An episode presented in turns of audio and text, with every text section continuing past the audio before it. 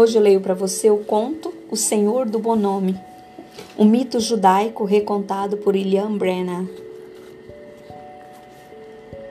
Contam que o Senhor do Bom Nome tinha muitos discípulos. Pelo menos uma vez por mês levava-os até um determinado lugar na floresta. Era sempre o mesmo lugar. Depois, acendia uma fogueira de um jeito muito especial e logo em seguida entoava orações ao céu com muito fervor. Alguns segundos após as orações, todos sentiam a presença de Deus. Eram momentos indescritíveis de emoção, temor, amor e descoberta. Acontece que o Senhor do Bonome, nessa altura, já andava bem velhinho. Ele sabia que sua morte estava próxima. Então, um dia, reuniu seus discípulos e disse: Escutem bem o que vou dizer. Quando eu morrer, quero que continue nossas reuniões. Se vocês forem exatamente ao lugar de sempre, lá na floresta, se acenderem o fogo como sempre fiz, e se fizerem as minhas orações, Deus vai continuar aparecendo para vocês. Dali a alguns meses, o grande sábio judeu morreu. A primeira geração de discípulos fez exatamente o que o mestre mandou.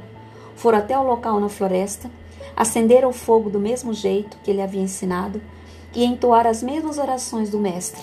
Deus, então, apareceu para a primeira geração de discípulos. A segunda geração de discípulos foi até a floresta, mas esqueceu-se de como se acendia o fogo. Entretanto, as orações ainda estavam vivas na mente de todos. Eles rezaram, rezaram e rezaram. Deus, então, apareceu para a segunda geração de discípulos. A terceira geração de discípulos procurou, procurou, mas não encontrou lugar na floresta. A fogueira já ninguém mais comentava. Porém, as orações, essas continuavam mais vivas do que nunca. Eles as entoaram e então Deus apareceu para a terceira geração de discípulos. A quarta geração de discípulos não sabia onde ficava o lugar na floresta.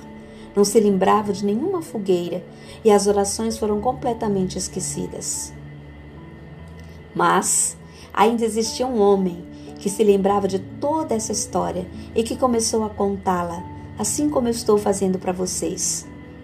E Deus apareceu para a quarta, quinta, sexta, sétima, oitava, nona e tantas outras gerações posteriores.